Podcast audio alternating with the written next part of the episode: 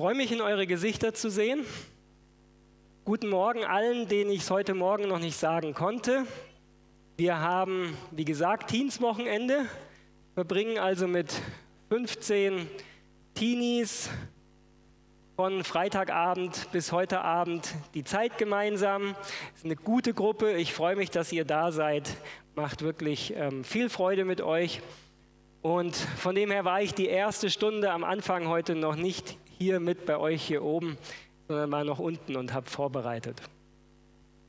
Schön, dass sich die Reihen prinzipiell wieder füllen. Ich glaube, viele von euch sind auch dankbar, dass die Temperatur heute Morgen wieder höher ist, oder? Darf ich mal sehen, wer freut sich, dass die Temperatur wieder höher ist? Ja, das ist ähm, interessanterweise vor allen Dingen der jüngere Block, der sich darüber freut. Schön, schön, dass die Temperaturen höher werden. Schön, dass wir Frühling haben.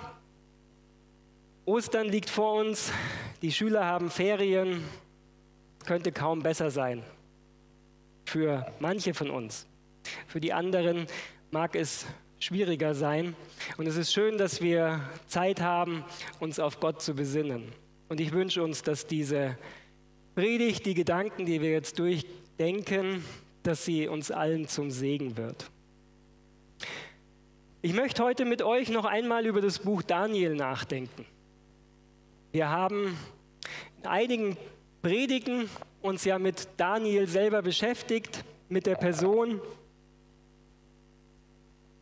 Aus dem Hintergrund heraus, dass die Bibel uns sagt, wenn wir uns mit der Prophetie beschäftigen, dann ist es dazu da, dass der Morgenstern, nämlich Jesus Christus, in unseren Herzen aufgeht, dass wir ihn deutlicher sehen und wir haben gesehen, dass die große Frage für Daniel selber die Frage war, wo bleibt Gottes erlösendes Handeln? Wann greift Gott ein? Wann bringt er das Heil? Daniel selber, der als Jugendlicher verschleppt worden ist, der in Kriegszeiten aufgewachsen ist, der erlebt hat, wie viele seiner Familie, seiner Freunde umgebracht worden sind von einer beherrschenden, starken militärischen Macht. Er selber verschleppt worden ist und im Ausland an einem Ausbildungssystem für diese feindliche Macht teilnehmen musste. Und so war diese Frage, wo bleibt Gottes erlösendes Handeln, die sich die nächsten 70 Jahre seines Lebens hindurchgezogen hat, die bestimmende Frage für ihn. Und er selber ist in Babylon gestorben, ohne dass er wahrscheinlich mitbekommen hat, wie sein Volk gehen konnte. Wir haben gesehen, dass im Zentrum des Buches Daniels auch die Antwort darauf gegeben wird. In der Mediathek sind alle Predigten da. Wenn ihr die ein oder andere verpasst habt, könnt ihr euch sie euch noch anschauen. Wir haben gesehen, dass die ganze Struktur des Buches Daniels einen, einen Vers als Zentrum hat und dass es in diesem Vers eben um das Kommen des Messias geht. Um das Kommen dessen, der angekündigt war im Alten Testament und der das Heil bringen wird. Daniel 9, die Prophezeiung, wo genau vorhergesagt wurde, wann Jesus seinen öffentlichen Dienst beginnen wird und wann er am Kreuz für unsere Schuld sterben wird. In einer Woche feiert die Christenheit ja Ostern und denkt daran, was damals auf Golgatha passiert ist. Und wir haben gesehen, dass wir das Buch Daniel zusammenfassen können. Zentrum des Buches Daniel steht der Sieg Gottes über alle bösen und gewalttätigen Mächte durch die Offenbarung der Liebe Gottes im verheißenen Messias am Kreuz von Golgatha.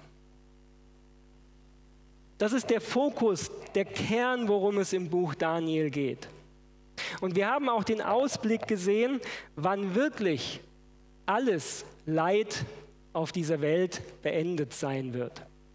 Nämlich zur letzten Zeit wird Michael auftreten, der große Engelsfürst, und wird für sein Volk einstehen. Er wird sie erretten. Die endgültige gute Nachricht im Buch Daniel ist die Botschaft, dass Jesus wiederkommen wird. Dass es bis dahin immer wieder gewalttätige Mächte geben wird, aber dass eines Tages Jesus wiederkommt und sein Reich aufrichten wird. Das ist die beste Botschaft, die Daniel damals bekommen hat und die auch für uns heute gilt. Für alle Gläubigen, die Verfolgung und Anfechtung erleben können, erleben werden, ist das die gute Botschaft. Ich möchte heute noch einen Gedanken mit euch anschauen. Wir haben uns viel jetzt mit Daniel beschäftigt, mit seiner Zeit, mit dem, was das, was er gesehen hat, aus ihm, mit ihm gemacht hat. Aber das Buch Daniel enthält auch Dinge, die nicht für Daniel selber gedacht waren. Wo da steht in Kapitel 12, du aber Daniel, geh hin, geh hin und ruhe, bis du auferstehen wirst am Ende der Tage. Das Buch Daniel enthält aber auch einen Segen für uns. Und diesen Vers möchte ich heute mit euch anschauen.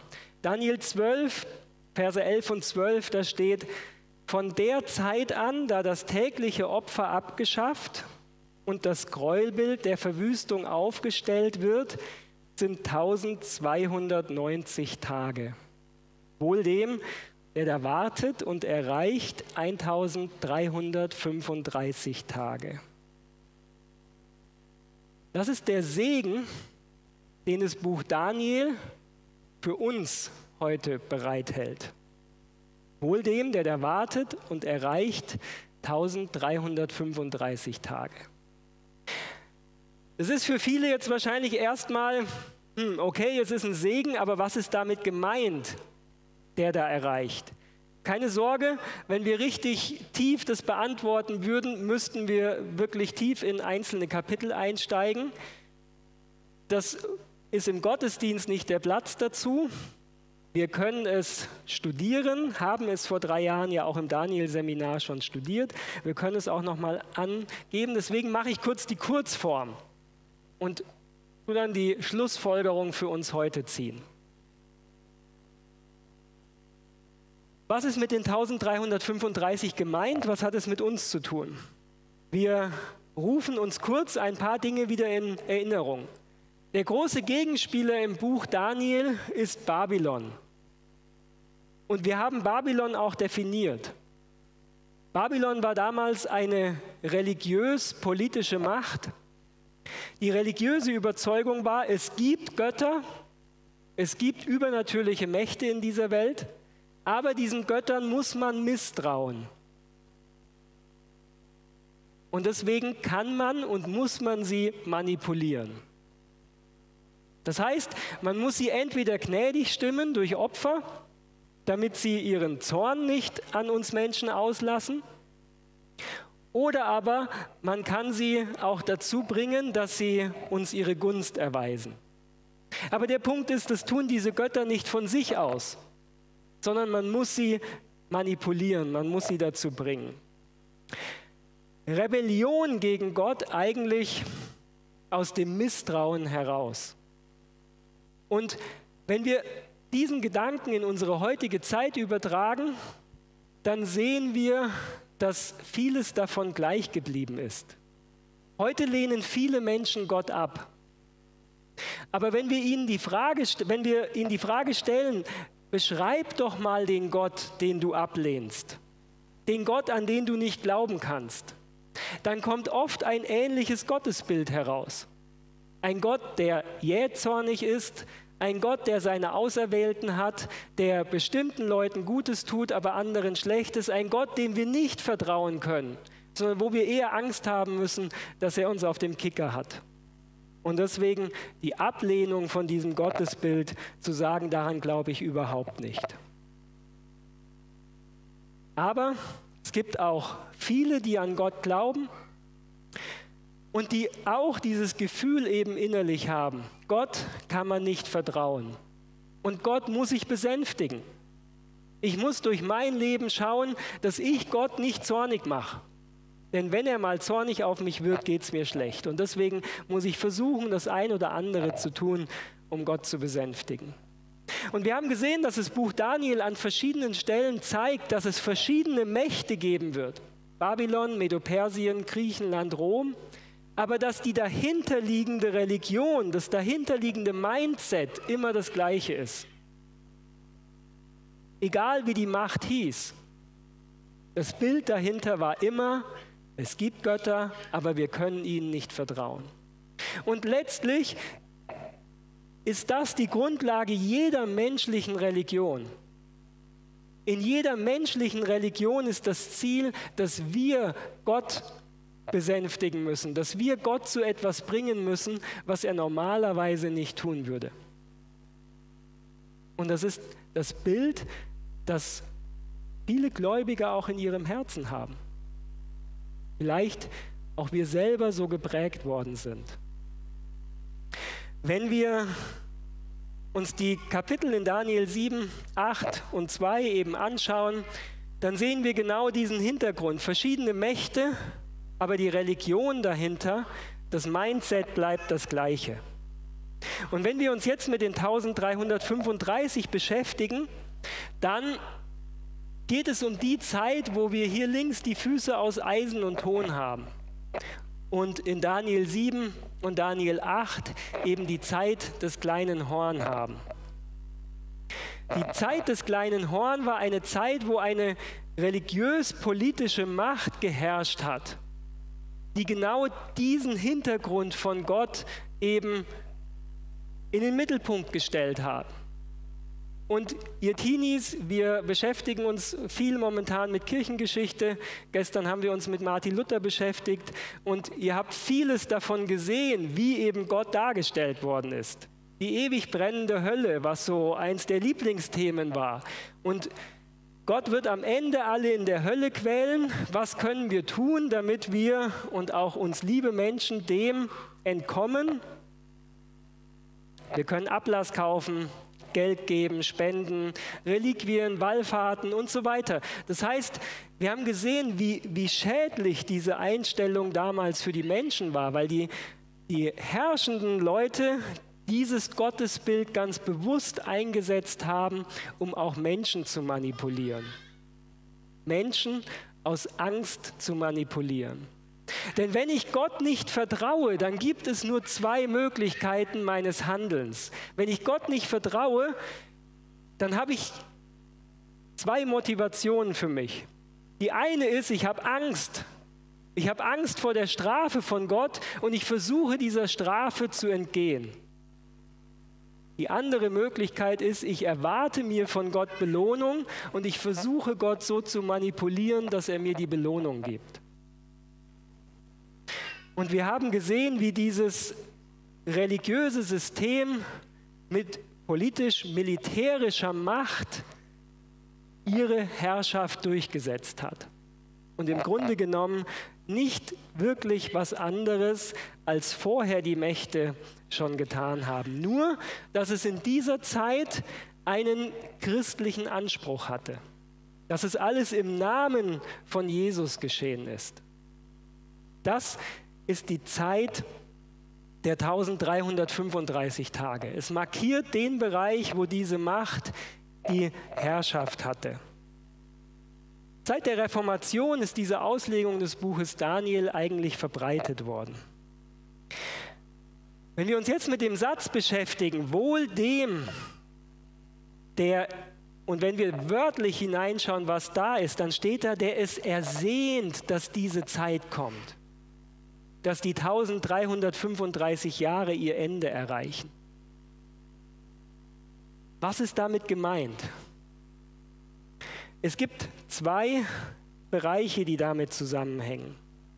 Zum einen sehen wir eben, dass am Ende dieser 1335 Tage das Ende dieser religiösen Verfolgung war in dem eben dieser abgefallene Glaube, der das falsche Gottesbild vermittelt hat, mit militärischer Macht sich verbunden hatte und Menschen gezwungen hat, so zu leben. Und wir haben ein bisschen bisher in den Filmen gesehen, wie auch Martin Luther mit dem Tod bedroht worden ist, weil er Dinge aus der Bibel erkannt hat. Und wenn der Bibeltext sagt, wohl dem, der erreicht oder der es ersehnt, das Ende der 1335 Tage, dann heißt es wohl dem, der die Zeit erreicht, wo dieses System am Ende ist.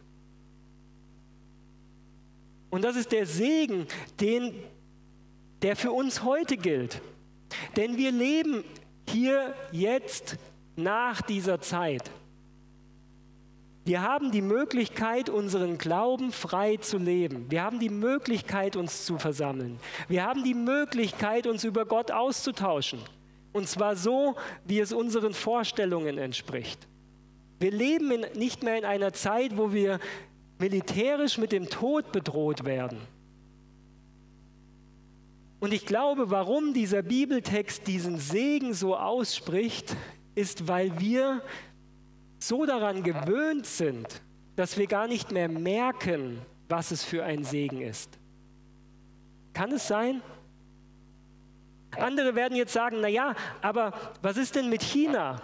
Was ist mit Nordkorea? Was ist mit vielen islamischen Staaten? Auf dem Großteil der Welt gibt es Christen, die ihren Glauben nicht frei leben können.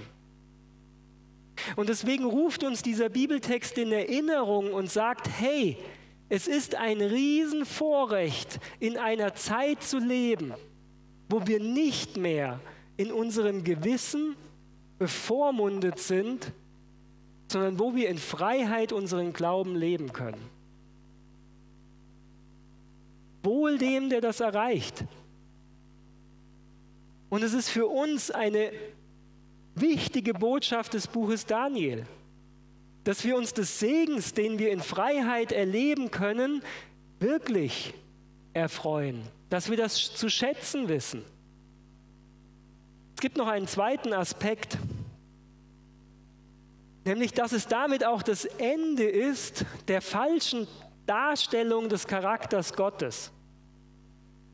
Über Jahrhunderte hinweg war das Gottesbild so geprägt, dass du eben Angst haben musst vor Gott. Dass Gott ein unbarmherziger Richter im Himmel ist, der nur darauf achtet, dass du etwas falsch machst. Ich kann euch nur ermutigen, euch vielleicht mit der Zeit nochmal auseinanderzusetzen, um hineinzufühlen, was es bedeutet hat, in einer Zeit zu leben, wo ihr als verflucht galtet, wenn ihr ein behindertes Kind habt, wo wir als von Gott verstoßen galtet, wenn ihr eine bestimmte Krankheit hattet. Und wir leben nicht mehr in dieser Zeit. Wir haben die Möglichkeit heute, uns mit Gottes gutem Charakter auseinanderzusetzen. Wir haben die Möglichkeit, in der Bibel nachzuschauen. Wir haben die Möglichkeit, uns mit Jesus zu beschäftigen. Wir haben die Möglichkeit, sein Leben zu studieren. Wir haben die Möglichkeit, uns auszutauschen in Freiheit. Wir haben gerade auch als Adventgemeinde durch Ellen White in der Entscheidungsserie ging es eigentlich darum zu zeigen, wie gut Gottes Charakter ist. Dass es keinen Makel an seinem Charakter gibt, dass er nicht Freude daran hat, Menschen zu quälen, sondern dass er sich danach sehnt, uns Gutes zu tun. Wir haben heute die Möglichkeit, uns damit zu beschäftigen. Und über viele Jahrhunderte weg und in manchen Teilen der Erde auch heute noch haben Menschen gar nicht die Möglichkeit. Und dieser Segen soll uns bewusst sein. Das ruft uns das Buch Daniel ins Gedächtnis. Und wir sollen es schätzen. Aber wir dürfen wissen, die gleiche Macht, die damals mit der Androhung vom Tod gegen diese gute Botschaft von Gott gearbeitet hat, die gleiche Macht ist auch heute noch aktiv. Aber sie arbeitet in unseren Breiten nicht mehr mit Zwang und Gewalt, sondern sie arbeitet, indem sie uns davon ablenken will indem sie uns die Zeit rauben will, dass wir dieses Privileg nutzen. Es gibt so viele schöne Dinge heute. Es gibt so viel Unterhaltung. Es gibt so viele Möglichkeiten, wie wir unsere Zeit einsetzen. Und die Frage ist, ob wir den Segen, den wir haben, nutzen oder ob wir uns so ablenken lassen, dass wir uns gar nicht damit beschäftigen. Warum ist der gesegnet, der die 1335 das Ende erreicht? Weil er die Möglichkeit hat, Gottes Charakter zu sehen. Am Ende der 1335 Tage, begonnen schon mit der Reformation, ist eine Bewegung gestartet, die eben Gottes Charakter hervorhebt, die zeigt, wie gut Gott ist. Und das hat auch etwas mit Lehre zu tun. Das hat auch etwas damit zu tun, wie wir die Bibel verstehen. Denn wenn ich daran glaube, dass es eine ewig brennende Hölle gibt, in der alle Menschen, die sich nicht für Gott entschieden haben, am Ende landen werden und den Rest der Ewigkeit in dieser Qual sind, dann sagt das immer auch etwas über Gott selber aus. Die Frage der Lehre in der Gemeinde ist deswegen immer auch eine Frage des Charakters Gottes. Heute leben wir in einer Zeit, wo oft im Miteinander der Kirchen gesagt wird, naja, Hauptsache der Geist eint uns, die Lehre, die wird irgendwann mal im Himmel, wird uns die Lehre erklärt werden. Und ich glaube, das ist ein gefährlicher Satz, weil Lehre hat immer etwas mit der Vorstellung von Gott zu tun. Es ist nie nur irgendwas Theoretisches. Die Frage, was geschieht nach dem Tod, hat etwas damit zu tun, wie ist Gott, wie geht er mit uns um. Die Frage des Ruhetags ist eine Geschichte, was ist Gottes Charakter, was ist ihm wichtig, was sind Gottes Werte. Alles, was wir in der Bibel lesen, hat etwas mit diesem Charakter Gottes zu tun. Und wir leben heute in einer Zeit, wo wir uns mit Gottes gutem Charakter beschäftigen können.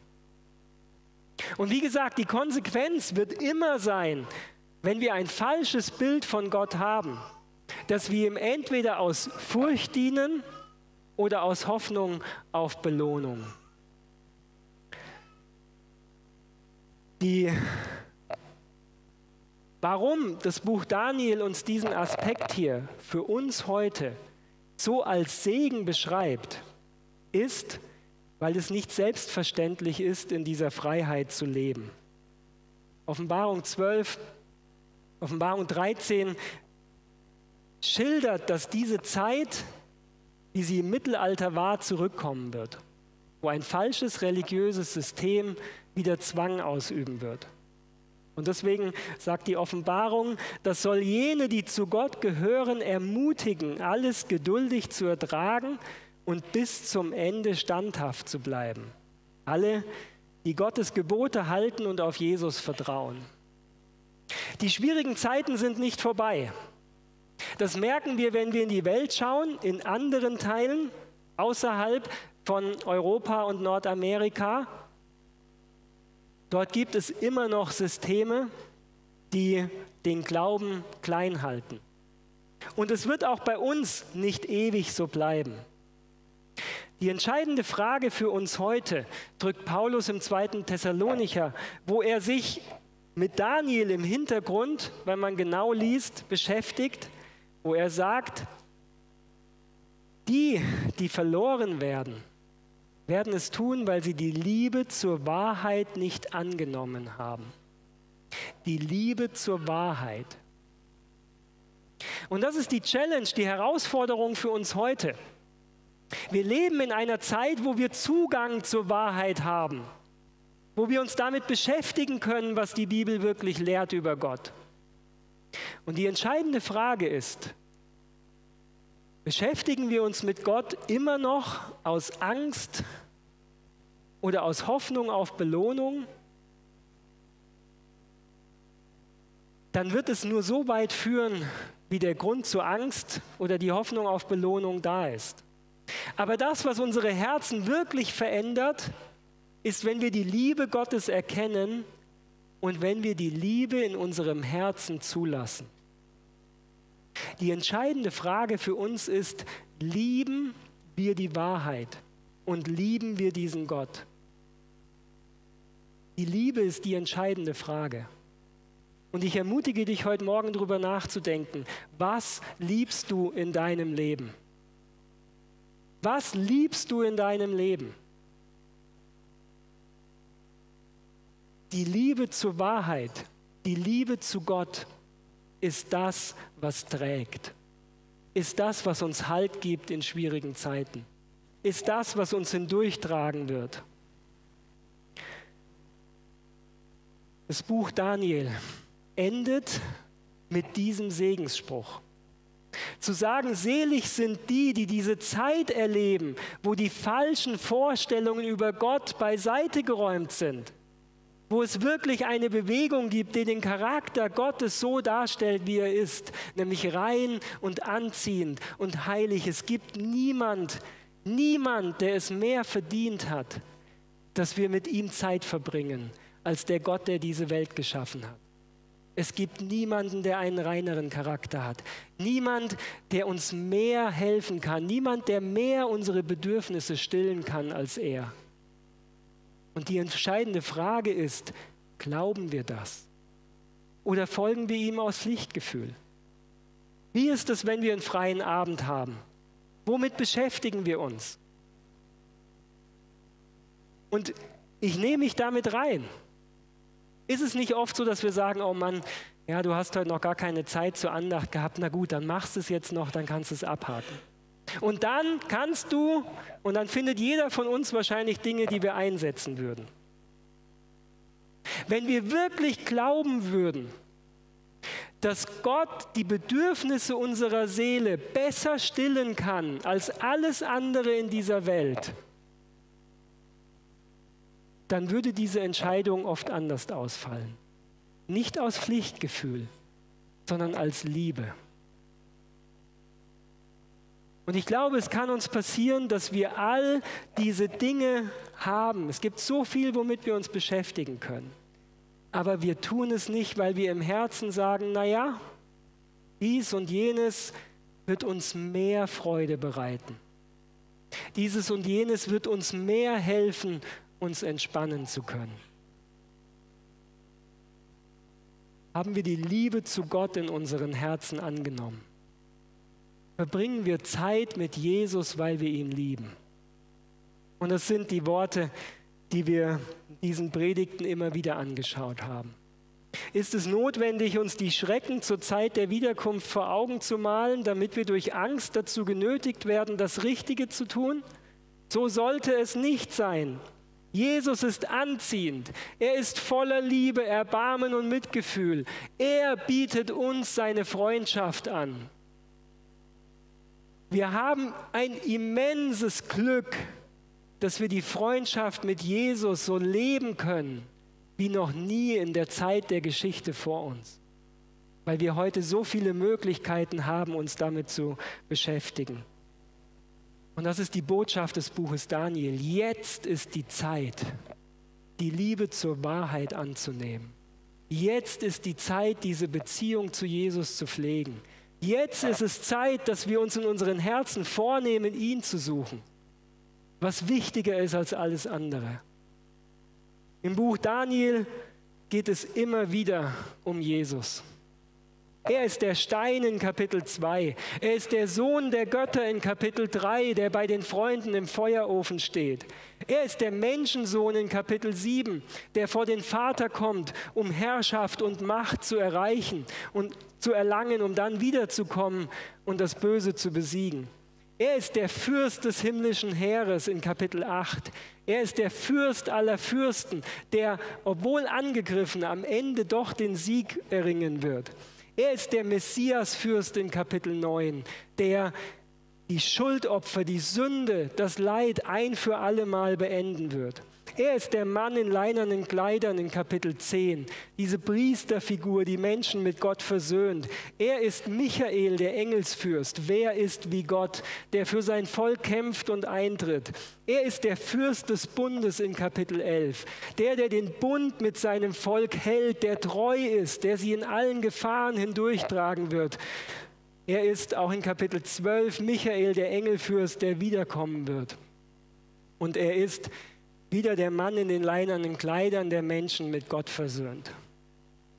Im Buch Daniel geht es um Jesus. Und es enthält den Segen für uns. Wir leben heute in einer Zeit, wo wir alle Möglichkeiten haben, diesen guten Gott kennenzulernen. Wo wir alle Möglichkeiten haben, uns mit ihm zu beschäftigen.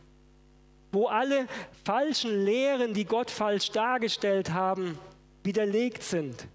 Wo wir ihn in seiner Schönheit sehen können wie noch nie zuvor. Und es ist die Frage des Buches Daniel, worauf hoffst du? Wem oder was vertraust du, dass es die Bedürfnisse deiner Seele stillen kann? Und wir sehen Jesus, der derjenige ist, der uns sagt, kommt zu mir. Ich bin das lebendige Wasser. Und wer an mich glaubt, von dessen Leib werden Ströme lebendigen Wassers gehen. Ich wünsche uns, dass diese Beschäftigung mit dem Buch Daniel uns dazu führt, dass wir diesen König in seiner Schönheit sehen und dass wir unsere Herzen ihm zur Verfügung stellen, weil er es verdient hat. Amen. Herr Jesus, danke für diesen Gottesdienst. Danke für die Gemeinschaft, die wir untereinander erfahren dürfen. Und danke dafür, dass auch du zu uns sprichst, dass du hier bist. Und Herr Jesus, wir danken dir für dein Wort.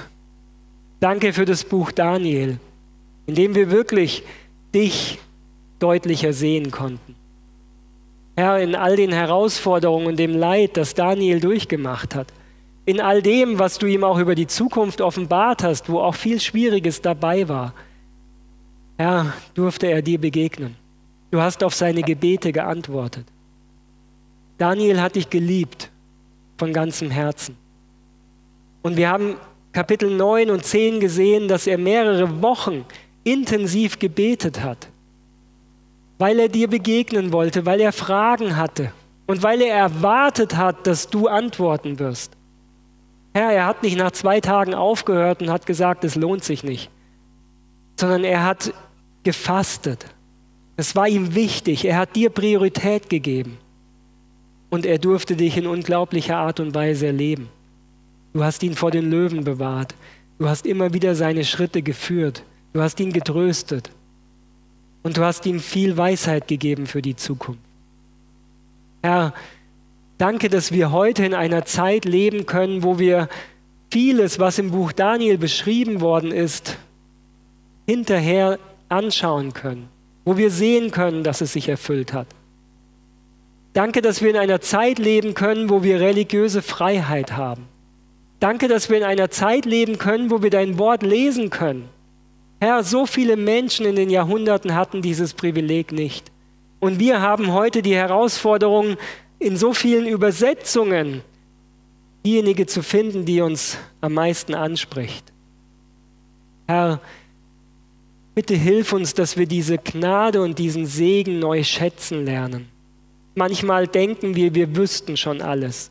Und Herr, wir sind zufrieden damit, dass wir dir einen Dienst tun, wo wir denken, wir könnten dich manipulieren, wenn wir die einen Dinge tun und die anderen Dinge lassen.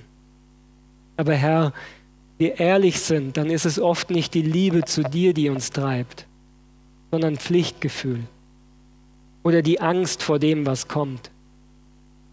Und Herr, wir versuchen dich zu manipulieren, sind enttäuscht, wenn du nicht das tust, was wir uns erhofft haben und geben anderen Dingen in unserem Leben Priorität. Herr Jesus, bitte, bitte schenke Erweckung in unseren Herzen. Bitte hilf, dass wir deinen Verheißungen vertrauen.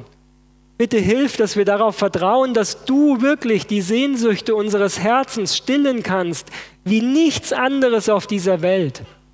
Hilf, dass wir den Segen wirklich sehen und dass wir darauf reagieren, den es bedeutet, heute in dieser Zeit zu leben. Und dass wir die Freiheit, die wir haben, dazu nutzen, die Freundschaft mit dir zu intensivieren. Herr Jesus, du weißt, was die Zukunft bringen wird. Du allein weißt, was kommen wird. Und du sagst, dass du alles bist, was wir brauchen. dass du uns Weisheit geben kannst für jeden Schritt. Und darum bitten wir dich, Herr Jesus, dass wir das erleben.